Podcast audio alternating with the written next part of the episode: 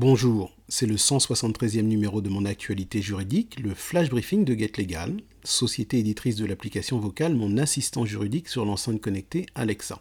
Aujourd'hui, je parle de la déduction de la pension alimentaire en cas de résidence alternée de l'enfant.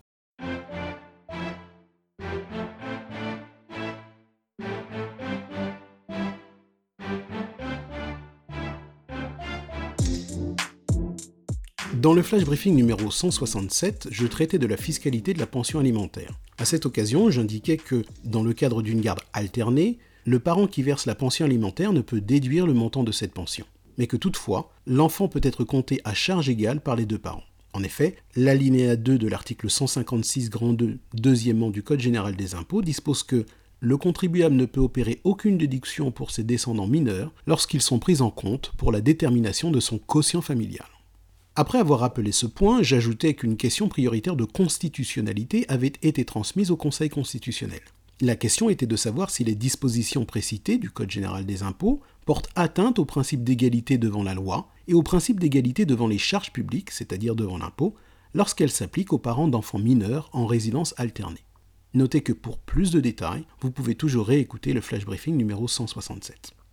Eh bien, le 14 mai 2021, dans une décision portant le numéro 2021-907, le Conseil constitutionnel a jugé que les dispositions du Code général des impôts, lorsqu'elles s'appliquent aux parents d'enfants mineurs en résidence alternée, sont conformes à la Constitution.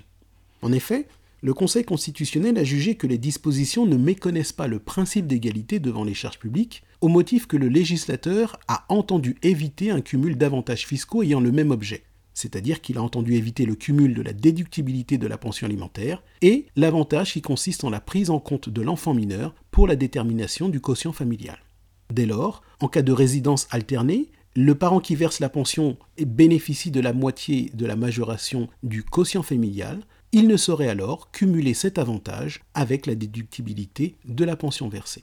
Concernant l'allégation d'atteinte au principe d'égalité devant la loi, le Conseil constitutionnel l'a écarté au motif que la différence de traitement entre un parent ayant son enfant en résidence principale ou alternée et l'autre parent, qui verse la pension, est fondée sur une différence de situation en rapport direct avec l'objet même de la loi. Le Conseil indique également qu'il n'existe aucune différence de traitement entre un parent dont l'enfant réside principalement à son domicile et celui dont l'enfant y réside de manière alternée, dès lors que ni l'un ni l'autre ne peut déduire la pension alimentaire qu'il verse à l'autre parent.